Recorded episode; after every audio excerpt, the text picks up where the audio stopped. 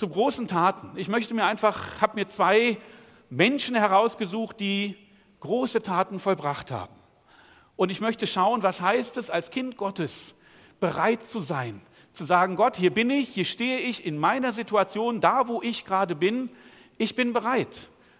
Ich bin bereit, dass du mich nutzt als dein Werkzeug. Ich möchte, wenn sich die Gelegenheit ergibt, diese Gelegenheit erkennen und ich möchte große Taten vollbringen. Ich bin bereit, nutze mich für mein Leben. Und darum soll es heute gehen. Und zu Beginn möchte ich dafür noch beten.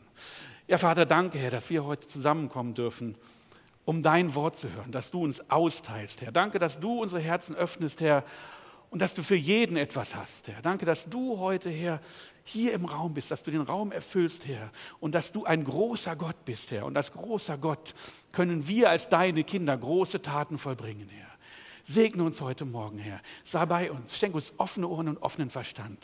Herr, wir preisen und wir loben dich, dass wir zusammenkommen dürfen, um von deinem Wirt zu hören. In Jesu Namen. Amen. Ich weiß nicht, wer von euch schon mal den Namen William Wilberforce gehört hat. Ähm, spannend, spannende Geschichte, lohnt sich wirklich mal nach dem zu googeln. Er hat gelebt von 1759 bis 1833. Sagt uns jetzt vielleicht noch nicht so viel, war eigentlich jemand, der aus einer ganz guten Familie kommt, in Oxford studiert, eigentlich Mitglied so der High Society, war im Parlament, recht, recht, recht äh, guter Redner, auch recht gut verletzt, auch ruhig in den jungen Jahren ein lebensfroher Mann. Und ein großes Thema hat ihn sein ganzes Leben beschäftigt. Und das war der Kampf gegen die Sklaverei der Kampf gegen den Sklavenhandel. Und ich will vielleicht dazu kurz was sagen. Kurz nachdem Kolumbus Amerika entdeckt hat, nicht sehr lange danach, kamen die Europäer auf die Idee, das ist relativ schwer hier in dieser neuen Welt mit all dem, was wir tun wollen. Und irgendjemand hat gedacht, warum holen wir nicht Leute aus Afrika und lassen die hier arbeiten? Man hat sich entschieden, das zu tun und man hat Menschen aus Afrika ohne ihren, gegen ihren Willen gewaltsam gezwungen, nach Amerika zu fahren und dort zu arbeiten. Als Zwangsarbeiter auf den Plantagen für Baumwolle, für Tabak.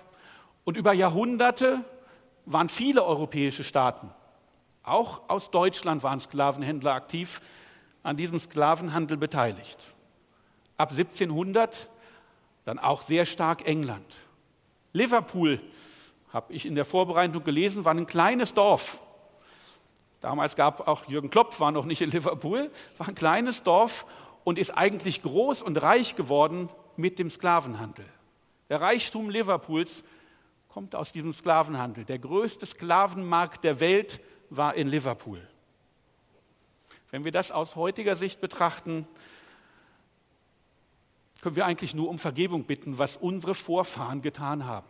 Erfüllt uns das eigentlich mit Scham, was dort geschehen ist. Und die Nachwirkungen sind bis heute spürbar. Das, was Sklaven in Amerika erwirtschaftet haben, war ein Teil der Grundlage des Reichtums von Amerika. Ich habe gerade schon gesagt, Liverpool und England sind mit diesem Handel auch gewachsen. Und auf der anderen Seite sehen wir heute in afrikanischen Staaten immer noch die Folgen von dem, was wir dort getan haben. Und wenn wir manchmal schauen und sagen, warum kriegen die das eigentlich nicht gebacken, dann liegt das auch an den Folgen unseres Handels.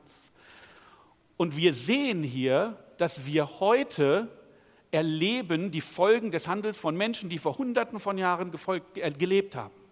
Und genauso gilt, das, was wir heute tun, kann Auswirkungen haben in einer fernen Zukunft.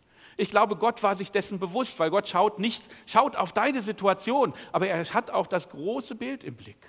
Und er sieht und er hat ein Gespür dafür, was das bedeutet, wenn so lange Folgen von Handeln immer noch sichtbar sind. Und es geht hier nicht um persönliche Schuld. Es geht hier nicht um irgendwie ererbte Schuld oder sowas. Deine Schuld ist dir vergeben in dem Moment, wo du Jesus Christus als deinen Herrn annimmst. Und da, sind keine, da ist keine Schuld mehr da und du kannst alles auf ihn geben. Aber ich glaube, dass wir als ein Teil des Landes und als ein Teil der Gesellschaft Rechenschaft ausüben müssen. Es geht nicht darum, irgendwem Schuldgefühle zu machen, weil irgendwo vor 200 Jahren Vorfahren irgendwas getan haben, aber wir müssen uns immer dessen bewusst sein. Es geht darum, die Fehler der Vergangenheit zu erkennen. Und wenn wir heute mit Menschen aus afrikanischen Staaten oder als Land mit afrikanischen Städten, Staaten in Beziehung treten, sich immer dessen bewusst zu werden, dass wir eine Verantwortung haben, dass Menschen gerecht leben können, dass Menschen menschenwürdig leben können und dass, wenn wir oder unsere Vorfahren Fehler begangen haben, dass wir unseren Teil dazu beitragen, dass diese Fehler heute korrigiert werden können. Und dass Menschen eine Hoffnung haben, eine Hoffnung auf ewiges Leben, aber auch eine Hoffnung auf gutes Leben in dieser Welt. Aber nun zurück zu William Wilberforce. Zu der Zeit, als er gelebt hat, 1750 geboren, 1770, 1780, gab es nur vereinzelt Kritik an diesem Sklavenhandel. Das war für die Menschen normal. Diejenigen, viele haben es wahrscheinlich gar nicht so richtig mitbekommen und diejenigen, die zum Beispiel in Liverpool daran beteiligt waren, das war normal. Wer macht sich darüber Gedanken? Das war letztes, das war schon so, bevor ich geboren wurde und es wird wahrscheinlich auch noch weiter so sein. Sklavenhandel hatte mächtige Fürsprecher, das war ein gutes Geschäft. Und es waren mächtige Leute dahinter, die gesagt haben, das ist so, so sind die Dinge. Damit müssen wir leben, können wir nicht ändern, damit machen wir Geschäft. William Wilberforce war, noch, war in Frankreich unterwegs und hat sich bekehrt. War jemand, der Jesus angenommen hat als seinen Herrn und Gebieter und der dann, dem dann klar geworden ist, schon vorher, aber spätestens dann, dass die Versklavung von Menschen nicht das ist, was Gott von Zusammenleben der Menschen haben möchte. Ihm war völlig klar, wir können nicht als Christenmenschen, wenn wir sagen, wir sind Christen, können wir nicht andere Menschen versklaven, können wir nicht anderen Menschen das Recht absprechen auf Freiheit, können wir nicht andere Menschen behandeln wie Ware. Er war geprägt von einem großen Erweckungsprediger, John Wesley, vielleicht habt ihr den Namen schon mal gehört, der wirklich viel Erweckung in der Zeit geprägt hat. Und so beginnt er seinen Kampf gegen die Sklaverei, William Wilberforce und sagt, mir erschien die Verderbtheit des Sklavenhandels so enorm, so furchtbar und nicht wieder gut zu machen, dass ich mich uneingeschränkt für die Abschaffung entschieden habe. Das war sein Lebensmotto. Ich habe diese Möglichkeit. Bevor ich mich bekehrt habe, war ich schon in der Politik. Er war ein guter Freund von dem Premierminister und sagt, ich bin an dieser Position. Ich bin Mitglied des Parlaments und ich kann das tun und ich werde mich dafür einsetzen. Einer seiner Weggefährten, sie haben so eine Gruppe geformt, war übrigens ein ehemaliger Sklavenhändler, John Newton. Der war Sklavenhändler, hat sich auch bekehrt und hat über diese Bekehrung, über diese Wandlung ein Lied geschrieben, wie es war, wie er vorher war und wie diese Wandlung war. Und wir alle kennen dieses Lied. Das ist Amazing Grace. How sweet the sound. Das Lied beschreibt, wie dieser ehemalige Sklavenhändler sich bekehrt und gegen die Sklaverei kämpft.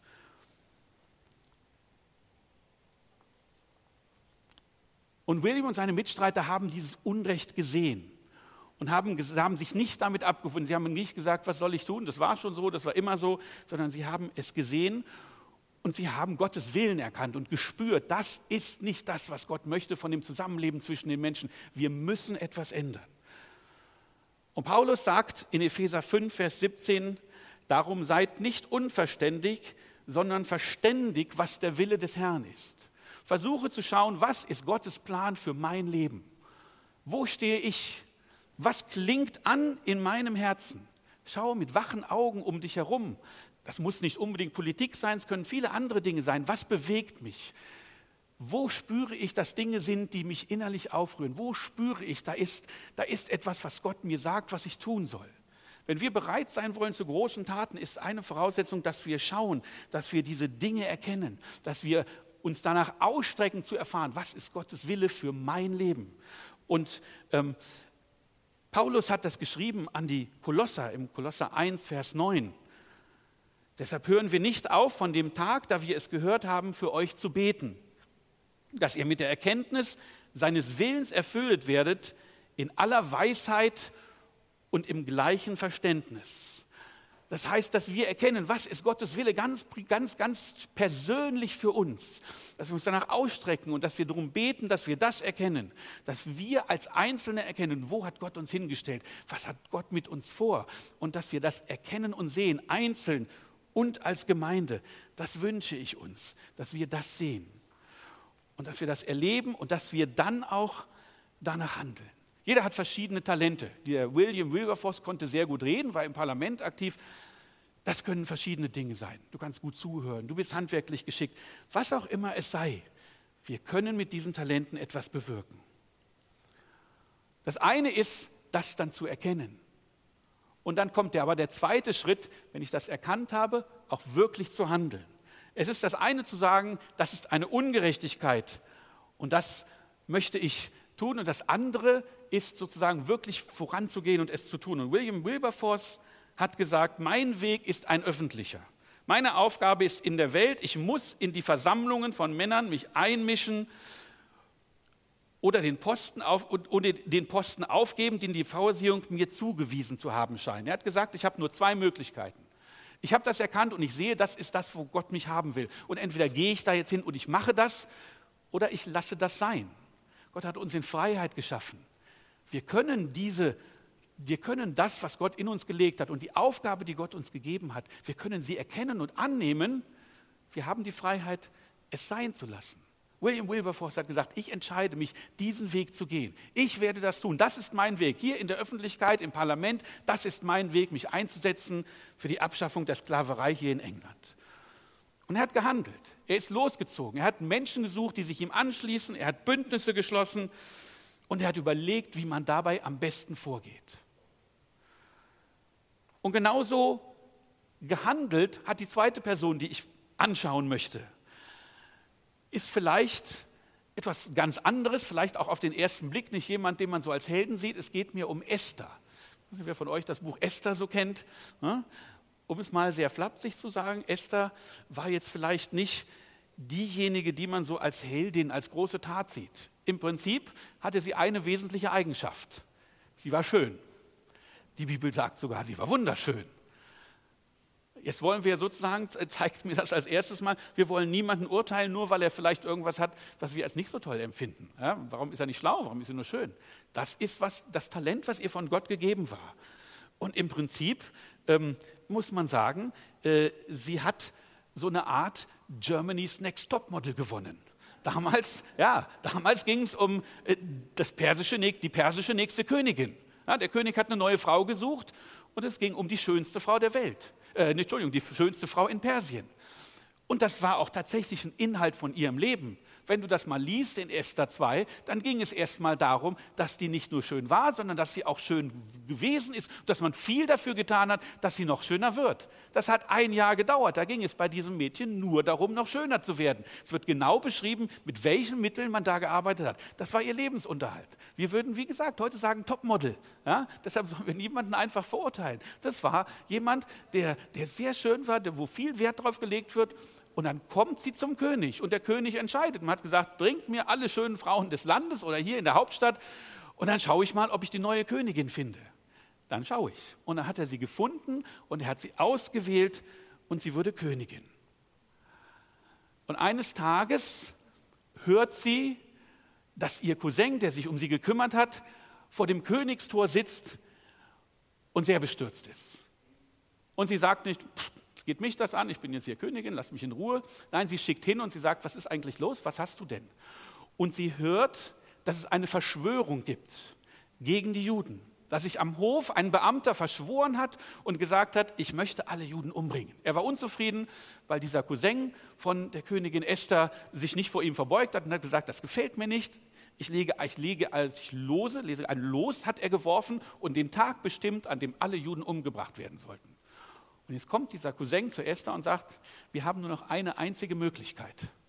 Du musst zum König gehen und du musst für unser Volk bitten. Dazu muss man wissen, sie hat bis jetzt noch nie jemandem gesagt, auf Rat dieses Cousins, dass sie Jüdin ist. Das weiß da am Hof noch keiner. Und Esther schluckt erstmal, weil sie weiß, das, was da von mir gefordert wird, das ist nicht mal einfach, hallo König, ich wollte mal kurz mit dir sprechen. In Esther 4, Vers 11 sagt sie, es wissen alle Großen des Königs und das Volk in den Provinzen, dass jeder, der unaufgerufen zum König hineingeht in den inneren Hof, Mann oder Frau, nach dem Gesetz sterben muss. Es sei denn, der König strecke das goldene Zepter ihm entgegen, damit er am Leben bleibe. Ich aber bin nun seit 30 Tagen nicht gerufen worden, zum König hinzukommen. Es gibt eine Möglichkeit, wie man diesen Plan zur Vernichtung der, der Juden aufhalten kann. Aber die Möglichkeit ist mit einem hohen Risiko verbunden. Ich kann nicht einfach zum König gehen und sagen, hey, kurz muss man was mit ihm sprechen. Die Regel ist, wenn der König dich nicht ruft, dann trittst du nicht unter seine Augen, dann gehst du nicht zu ihm. Und wenn du es tust, dann bist du zum Tode verurteilt. Es gibt eine Chance, nämlich dann, wenn ihr dir sein Zepter entgegenstreckt. Aber weißt du das?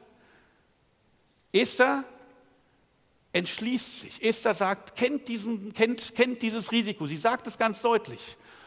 Und sie trifft eine Entscheidung. Sie sieht die Not und sie sieht die Möglichkeit, die sie hat. Und sie sagt in Esther 4,16, und dann will ich zum König hingehen, entgegen dem Gesetz. Komme ich um, so komme ich um. Ich blicke der Gefahr ins Auge. Ich weiß, ich bin die Hoffnung. Ich weiß, das ist das, was auf meinem, auf meinem Leben liegt. Dafür bin ich hier, dass ich jetzt diese Tat vollbringen kann. Wie es ausgeht, weiß ich nicht. Ich bin bereit, das nicht nur zu sehen und nicht nur zu sagen, ich bete für euch, sondern ich gehe hin. Ich nehme diese Aufgabe an und ich werde vor den König treten. Und das ist das Entscheidende. Beide, William Wilberforce und, und Esther, sie handeln. Sie sehen etwas und sie tun etwas. Sie haben gehandelt. Und Jesus mag das, Jesus liebt das, wenn wir sehen, wenn wir erkennen und wenn wir aufstehen und handeln. Er sagt in Markus 3,35, da geht es darum, wer ist denn eigentlich deine Familie? Er sagt, denn wer Gottes Willen tut, der ist mein Bruder und meine Schwester und meine Mutter. Wir sind die Familie Gottes und wir, wir werden aktiv und wir leben das aus, indem wir hingehen und indem wir handeln, indem wir aktiv werden, indem wir sagen, das ist das, was Gott in mich gelegt hat. Das ist die Aufgabe, für die Gott mich geschaffen hat. Das ist der Bereich, in dem ich tätig sein werde. Und wir gehen hin und wir tun das. Und dann sind wir die Geschwister. Und was ich spannend finde an dem Handeln beider übrigens, gerade in heutigen Zeiten, die beiden haben nicht nur erkannt, dass sie handeln müssen. Sie haben nicht nur erkannt, dass da Ungerechtigkeiten passieren. Sie haben in den Rahmenbedingungen gehandelt, die da gesetzt wurden. Sie haben nicht gesagt, ich muss jetzt alles über den Haufen schmeißen, ich muss jetzt, keine Ahnung, den ganzen Königshof umbringen. Und William Wilberforce hat nicht gesagt, wir müssen hier eine Revolution anzetteln. Sie haben sich nicht Wut und Angst hingegeben, wie wir das manchmal heute tun und alles in Bauch und Bogen verdammen, sondern sie haben gesagt, ich gehe diesen Weg und ich gehe diesen Weg in den Rahmenbedingungen, die da sind. William Wilberforce hat, hat gesagt, ich will diese Sklaverei abschaffen. Das ist mein Ziel. Und sie waren sich sehr im Klaren darüber, ein Gesetz, was die Sklaverei verbietet, werden wir nie durchbekommen, weil die Gegensätze, die Interessen der Sklavenhändler sind viel zu groß und es gibt so viele rechtliche Probleme, das werden wir nicht hinbekommen. Aber wir können uns darauf konzentrieren, den Handel von Sklaven zu unterbinden. Wenn wir das tun, dann werden wir über kurz oder lang auch die Sklaverei abschaffen. Und sie haben sich im Parlament darum beworben. Sie haben Resolutionen geschrieben. Sie sind hingegangen und sie haben gesagt, okay, wir müssen Gesetzvorhaben einbringen. Wir, wir, müssen, ähm, wir müssen das wirklich durch Arbeit machen. Und wir sind in diesen langen Weg des Parlaments gegangen und haben Gesetzesentwürfe eingebracht. Und Esther, wie wir gelesen haben, hat sich eben genau für dieses Risiko entschieden, hat gesagt, ich gehe diesen Weg, ich kenne die Regeln, wenn ich umkommen muss, dann komme ich um, aber ich werde das tun. Und, und ich bin bereit, die Konsequenzen zu tragen. Und deshalb ist es in der Tat so, wir beten dafür, wir beten für die Regierung, weil im 1. Timotheus 2, Vers 2 steht, für die Könige und Obrig, alle Obrigkeit beten wir, damit wir ein ruhiges und stilles Leben führen können in aller Frömmigkeit und Ehrbarkeit. Was wir für Regeln haben, ist wichtig für uns, wie wir leben können. Und deshalb ist es wichtig oder ist, sind wir angehalten, die Regeln zu respektieren. Und wenn es notwendig ist, Regeln zu ändern, wie wir das hier bei William Wilberforce gesehen haben, der gesagt hat, ich möchte das abschaffen, dann wird es einen Weg geben, diese Regeln zu ändern und Sklaverei und Sklavenhandel zu verbieten. Und deshalb ist es wichtig, dass wir das anerkennen und dass wir das sehen, dass wir nicht in blinder Wut oder, oder mit blinder Zerstörungswut vorgehen und alles verdammen, sondern dass wir sagen, wir haben eine Aufgabe und diese Aufgabe werde ich in den Rahmenbedingungen schaffen, die da sind. Und wenn ich sie verändern muss, dann wird sich ein Weg finden, wie wir sie verändern lassen. Aber wir sollten uns nicht wilder Wut und wilder, wildem Zorn hingeben. Und eines ist auch klar. Wir haben gesagt, das waren beides Aufgaben der Abschaffung der Sklaverei und die Verhinderung der Vernichtung der Juden in Persien. Das waren beides Aufgaben, die, die, die definitiv Gottes Willen entsprachen. Es waren definitiv zwei Leute, die Gottes Willen erkannt haben. Aber das bedeutet noch nicht, dass alles schön und friedlich vorangeht. Dass alles einfach geht, dass man hinsteht und sagt, ich habe dann Ziel und es geht los und zack, sind wir da. Sondern wir können Widerstand erwarten. Den ersten Antrag, den ersten Gesetzesentwurf, das erste Mal das Gesetz eingebracht, hat William Wilberforce im Jahre 1787. Das sah eigentlich gar nicht so schlecht aus im Vorfeld. Man hat ein bisschen gute Publicity gemacht und hatte eigentlich gedacht, das kriegen wir hin, das ist doch eine klare Sache, das ist doch so klar und deutlich ungerecht, was wir da tun und Unrecht, das sieht doch jeder. Der Antrag wurde eingebracht, 1787, abgelehnt. Keine Mehrheit. Man hat das nicht aufgegeben und weiter versucht. Auf einmal wurde William Wilberforce krank. Er sollte eine wichtige Rede halten, mal wieder. Und er war todkrank. Und die Ärzte haben ihm gesagt, William, sorry, ich glaube nicht, dass du noch lange lebst. Er hat gesagt, aber das ist doch meine Sache.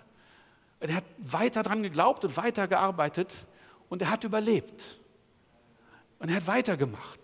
Aber glaubt nicht, dass man dass es keinen Widerstand gab, dass es nicht Vorwürfe gab, dass man nicht gesagt hat, was bist denn du für einer? Du willst unsere ganze Wirtschaft kaputt machen. Wir können doch so nicht leben. Was willst du denn eigentlich mit diesen, diesen Wilden? Das geht doch gar nicht. Und wer bist du eigentlich? Was hast du denn nicht früher für ein Leben geführt? Man hat alles getan. Das ist nicht neu, wenn wir heute sehen, da wird mit allen Mitteln gearbeitet und Leuten wird irgendwas vorgeworfen, was sie mal in der dritten Klasse getan haben. Das ist alles Gegen, Gegenwehr, die wir da sehen. Ja? Ähm, es gab Anfeindungen.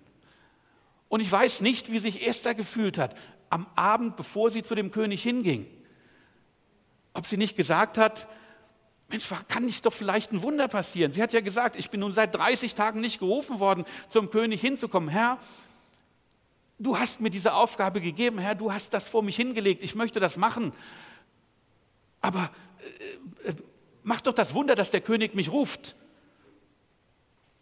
Vielleicht hat sie das so gebetet. Und wir wissen, dass genau in diesen Zeiten ist Gott bei uns. Wir wissen, wir können das erwarten, wenn wir das tun, was Gottes Wille ist, und es wird mal schwierig und es wird mal eng, dann wissen wir, Gott ist bei uns. Dann wissen wir, Gott, wir sind nicht alleine in dieser Zeit. Und im Psalm 34, Vers 19 heißt es, der Herr ist nahe denen, die zerbrochenen Herzen sind und hilft denen, die, zerschlagenes, die ein zerschlagenes Gemüt haben. Gerade dann, wenn wir sagen, warum geht es nicht vorwärts? Das ist doch mein Ding, das ist doch meine Aufgabe, das ist doch das, was ich machen soll. Gerade dann können wir wissen, dass Gott bei uns ist. Gerade dann wissen wir, Gott ist da. Wir können uns auf ihn verlassen. Gerade dann, wenn uns jemand sagt, sieht schlecht aus, dann können wir uns darauf verlassen. Und in Vers 20 heißt es, der Gerechte muss viel leiden, aber aus alledem hilft ihm der Herr. Wir sind uns bewusst, wenn wir das wirklich tun, wenn wir uns wirklich hinstellen, wenn wir wirklich sagen, Herr, nutz mich, dann wird das nicht nur schön sein. Dann wird es auch, und wir wollen etwas tun, wir wollen etwas bewegen, in welchem Rahmen das auch immer ist, dann wird es Widerstände geben. Und es wird Zeiten geben, in denen wir da sitzen und sagen, Herr, warum geht das jetzt nicht weiter? Das ist doch gerecht. Ich, ich, ich spüre doch, dass das genau das ist, was ich tun soll. Wo bist du? Warum ist das nicht da? Aber wir können uns darauf verlassen. Und in Philippa 4, Vers 6 heißt es, sorgt euch um nichts. Sorgt euch um nichts. Denn in allem lasst durch Gebet und Flehen mit Danksagung eure Anliegen vor Gott kund werden. Und der Friede Gottes, der allen Verstand übersteigt, wird eure Herzen und eure Gedanken bewahren in Christus Jesus. Halte nicht zurück, weil du sagst, es könnte vielleicht schwierig werden. Sag nicht, ich weiß, ich spüre, das ist etwas, was ich tun muss. Ich weiß, in dieser Situation möchte ich eingreifen, aber es könnte schwierig werden, deshalb lasse ich es lieber. Nein, vertrau darauf, dass, dass in die Zeit, in der es schwierig wird, dass Gott für dich da ist, dass Jesus da ist und dich annimmt und dich unterstützt und dich trägt und auch in diesen Zeiten. Und nutzt das als Motivation, wirklich voranzugehen, wirklich zu sagen, ich gehe diesen Weg. Ich spüre das, was auf meinem Leben liegt. Ich spüre, was in dieser Situation liegt und gehe das an. Und du weißt, du kannst dich auf Jesus verlassen.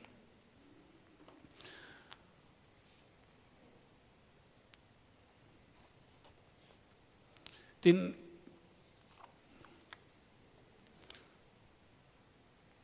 und wir können uns gerade auf Jesus verlassen, wenn wir wissen, das ist das eigentliche Ziel. Was immer es auch ist, was immer wir auch tun, wir tun es nicht um der Sache willen. Wir werden uns nicht irgendwo engagieren und dann William Wilberforce hat sich nicht engagiert oder hat nicht gesagt, hey, ich will ein großer Politiker werden, das wäre doch toll. Nein, am Ende haben wir alle ein Ziel. Am Ende wissen wir, das alles ist nur ein Zwischenweg, weil wir wissen, wo unser Ziel ist. Wir wissen, wo wir hinwollen. Wir wissen, dass wir eines Tages mit Jesus und Gott versammelt sein werden im Himmel. Das ist unser Ziel und das sollen wir in den Augen haben. Dann können wir auch nicht der Gefahr begegnen, dass uns die Aufgabe einnimmt, dass wir vielleicht übermannt werden, dass wir entweder denken, wow, ja, jetzt bin ich aber toll oder dass wir aufgegessen werden und vergessen, wofür wir das eigentlich tun. Ja, gerade wenn, du, wenn es vielleicht mal jemanden in verantwortliche Positionen spült, kann es schnell geschehen, dass man das vergisst und dass man denkt, Mann, wow, guck mal, was ich bewirken kann. Guck mal, wo ich jetzt bin. Hey, ich bin Parlamentarier. Hall, ich bin doch ein großer Typ hier und alle, alle sozusagen begegnen mir mit Respekt. Mann, was bin ich toll. Ja? Das ist die eine Gefahr und die andere Gefahr ist, dass wir, dass wir ausbrennen, dass wir sagen, ich gebe mich dafür auf. Ich, ich will das ja machen und das füllt mich so aus, aber ich kann einfach nicht mehr. Deshalb ist es wichtig, das immer vor Augen zu haben das ist nicht das, was über unser Leben bestimmt. Nicht die Aufgabe, die wir da haben, sondern am Ende sind wir Kinder Gottes und am Ende wollen wir, wollen wir dorthin, wollen wir das tun, weil wir es als Kinder Gottes sind und wollen wir etwas tun, weil wir es für Gott tun wollen. Und deshalb bezog William Wilberforce genau daraus seine Kraft und hat immer weitergemacht. In Korintherbrief, 1. Korintherbrief 9, Vers 26 heißt es, ich laufe aber nicht wie ins Ungewisse. Ich kämpfe mit der Faust nicht wie einer, die in die Luft schlägt, sondern ich weiß, wofür ich es tue. Ich weiß, dass ich Gottes Plan erfülle und dass ich daraus meine Kraft beziehe und dass ich deshalb immer voranschreite und dass mir egal ist, was für Widerstände da sind und wie lange das eventuell dauert, sondern ich kann das machen. Und Esther wusste, dass, sie nicht, dass es keine Aufgabe ist, die nur sie alleine bewältigen muss, sondern sie wusste, da gibt es etwas, da gibt es jemanden, da gibt es einen Gott, der mich in dieser Aufgabe unterstützt.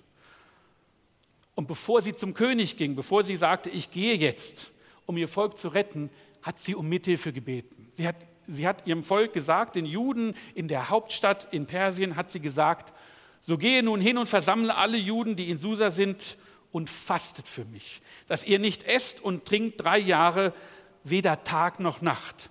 Auch ich und meine Niederinnen wollen so fasten. Sie wusste, ich werde mich vorbereiten. Sie wusste, ich brauche die Unterstützung. Ich bin da nicht alleine, aber wenn ich die habe, wenn ich das tue im Namen Gottes und wenn ich mich vorbereite, dann kann ich Erfolg haben. Und insofern ist das wichtig, dass wir all unser Handeln, wenn wir etwas tun, wenn wir sagen, wir sind bereit zu großen Taten und wir wollen sie tun, dass wir es einbetten in den Segen Gottes, dass wir uns den Segen Gottes holen, dass wir es einbetten in Gebet, dass wir andere haben, die mit dabei sind, damit wir vorangehen können. Und so legen wir die Grundlage für Erfolg. So wissen wir, dass wir am Ende erfolgreich sein können. Vielleicht nicht auf einmal, manchmal kommt er in Etappen, aber so kann es geschehen. William Wilberforce, habe ich gesagt, hat seinen Kampf begonnen gegen die Sklaverei im Jahre 1787. Da hat er gesagt, ich will das machen. Der erste Antrag, den er eingebracht hat, das erste Gesetz, war aus dem Jahre 1789. Und dann fast jedes Jahr wieder. Es gab einige Ausnahmen, aber fast jedes Jahr wieder. Und vielleicht stand er irgendwann da und sagt, wie lange soll ich das noch machen? Vielleicht stand er irgendwann da und hat gesagt, macht das überhaupt Sinn? Aber schließlich nach 20 Jahren nach 20 Jahren immer wieder Antrag einbringen, immer wieder Debatten, immer wieder versuchen, Leute zu versammeln. Nach 20 Jahren im Jahre 1877, äh, Entschuldigung, im Jahre 1807 wurde das Gesetz gegen den Sklavenhandel mit Mehrheit des Parlaments verabschiedet. Und der Sklavenhandel war verboten. 20 Jahre Kampf. Und William Wilberforce hat nicht aufgegeben. Er starb im Jahre 1833 Drei Tage nachdem das Parlament nicht nur den Sklavenhandel, sondern die Sklaverei in England verboten hatte. Und William Wilberforce hat gekämpft und wurde wegen seiner Verdienste in Westminster Abbey begraben, weil man erkannt hat, was er getan hat. Du kannst heute in die Westminster Abbey gehen und du wirst dort das Grab von William Wilberforce sehen. Wir können erfolgreich sein, weil wir einen großen Gott haben, der hinter uns steht. Wir müssen nicht aufgeben, sondern immer weitermachen in diesen Zeiten. Und dann können wir Erfolg haben. Esther nimmt allen Mut zusammen und geht zum persischen König, unaufgefordert. Und als der König die Königin Esther im Hofe stehen sah, fand sie Gnade vor seinen Augen. Und der König streckte das goldene Zepter in seiner Hand Esther entgegen. Da trat Esther herzu und rührte die Spitze des Zepters an. Sie hat es gewagt, sie hat diesen Schritt gegangen, sie ist dem König begegnet und es gab nur zwei Möglichkeiten. Entweder er sagt, was willst du hier, Tod, oder er streckt dir das Zepter entgegen. Und er streckt dir das Zepter entgegen. Und das Ende der Geschichte, die Verschwörung wird aufgedeckt. Und der Beamte, der die Verschwörung angezettelt hat, wird ermordet, wird gehängt und getötet. Und die Juden dürfen sich ihr Recht nehmen, sich an ihren Feinden rächen. Unser Gott ist ein großer Gott. Und deshalb können wir unsere Aufgaben unsere Aufgaben mit ihm gehen. Und so ist das geschehen und das, was Esther getan hat, wird bis heute bei den Juden gefeiert. Ihr habt vielleicht das Purim-Fest schon mal gehört. Das kommt genau darum, dass dieser Hofbeamte den Würfel genommen hat und den Tag ausgewürfelt hat, an dem die Juden umgebracht werden sollten.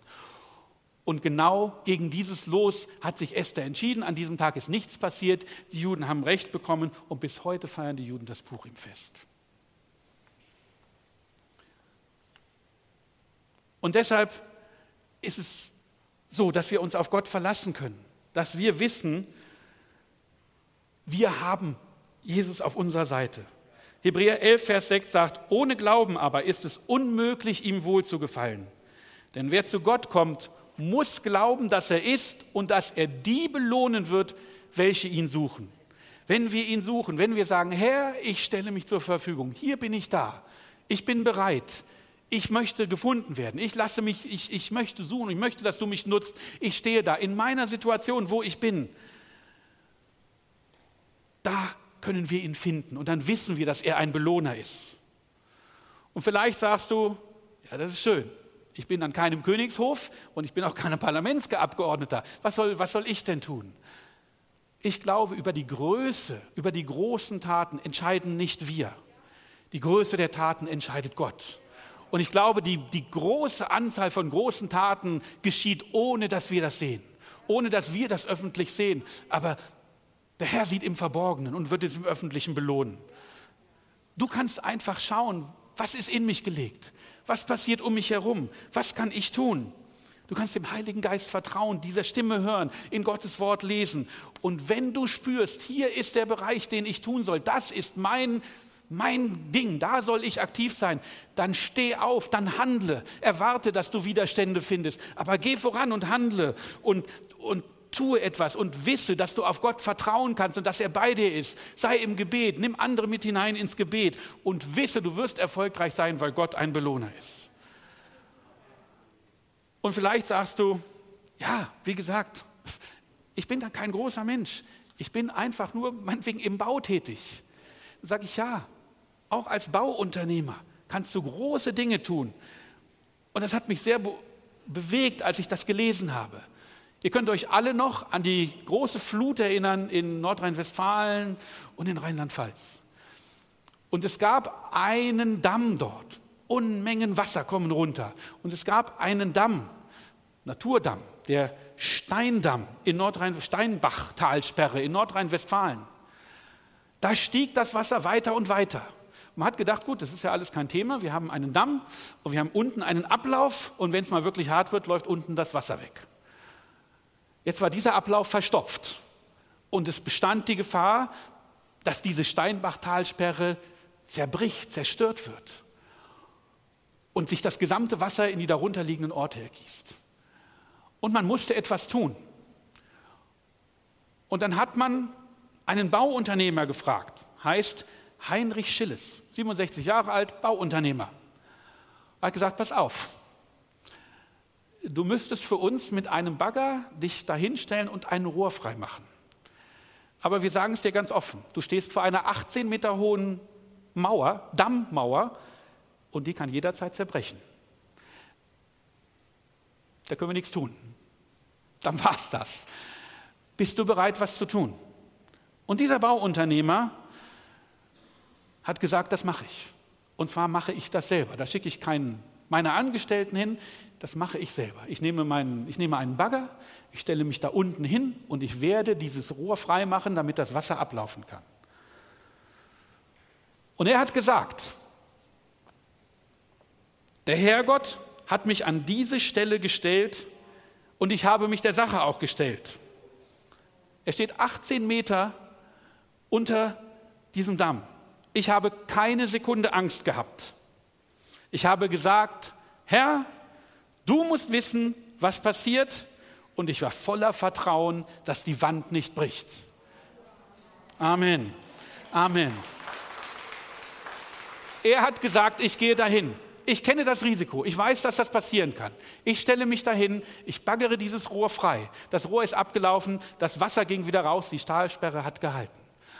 Und genau deshalb sage ich, du musst nicht groß sein für große Taten. Du musst nicht irgendwie das, was wir als groß erachten, sein. Du musst nicht an irgendwelchen Königshofen sein.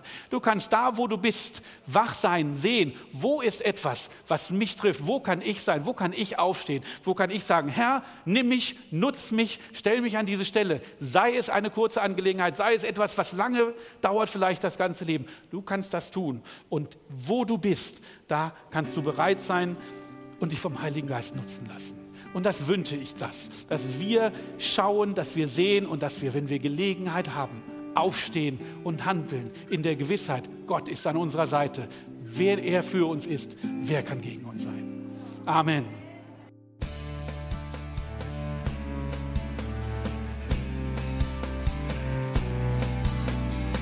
Liebe Zuhörer, das war ein Ausschnitt eines Gottesdienstes hier im Gospel Life Center. Auf unserer Website www.gospellifecenter.de können Sie die Notizen für diese und andere Predigten nachlesen und sich über die Arbeit von Gospel Life Center informieren. Wir wünschen Ihnen Gottes Segen.